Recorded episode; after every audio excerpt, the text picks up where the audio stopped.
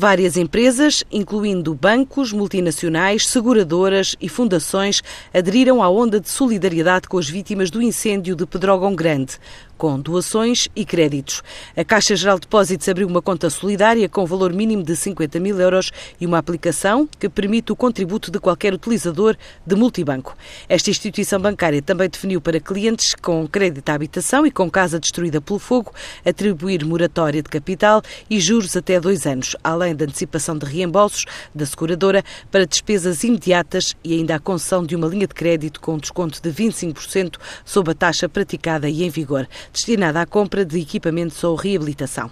O Grupo Montepio garante 250 mil euros de apoio às vítimas, o BCP também abriu uma conta solidária e o novo banco criou uma conta de apoio financeiro através de uma plataforma de crowdfunding. As companhias de seguros Lusitânia, CMG e Liberty também prometem apoio e a Prio anunciou a oferta de 4 mil litros de combustível aos bombeiros e mantimentos nos postos mais próximos das corporações envolvidas no combate às chamas. A Fundação Carlos Gulbenkian criou, entretanto, um fundo de meio milhão de euros para ajudar as organizações civis daquela região. Pronto para ir para a estrada, em nome de uma utilização digital ativa, está o movimento Muda. Depois do lançamento oficial, a ideia é avançar com roadshow pelo país para sensibilizar as pessoas para o uso da internet. Este é um projeto liderado por Alexandre Nilo Fonseca, que fala na ideia de reduzir a distância na utilização da net entre o nosso país e os parceiros europeus, mas também tirar mais partido de toda a qualidade da infraestrutura existente já em território nacional. Incentivar as pessoas a serem, no fundo, mais digitais, a utilizarem e tirarem mais partido uh, dos serviços digitais, tanto das empresas como do Estado. E neste sentido, nós acreditamos que existem um conjunto de formas de, precisamente, criar essa, essa apetência e esses conhecimentos uh, para a utilização do digital.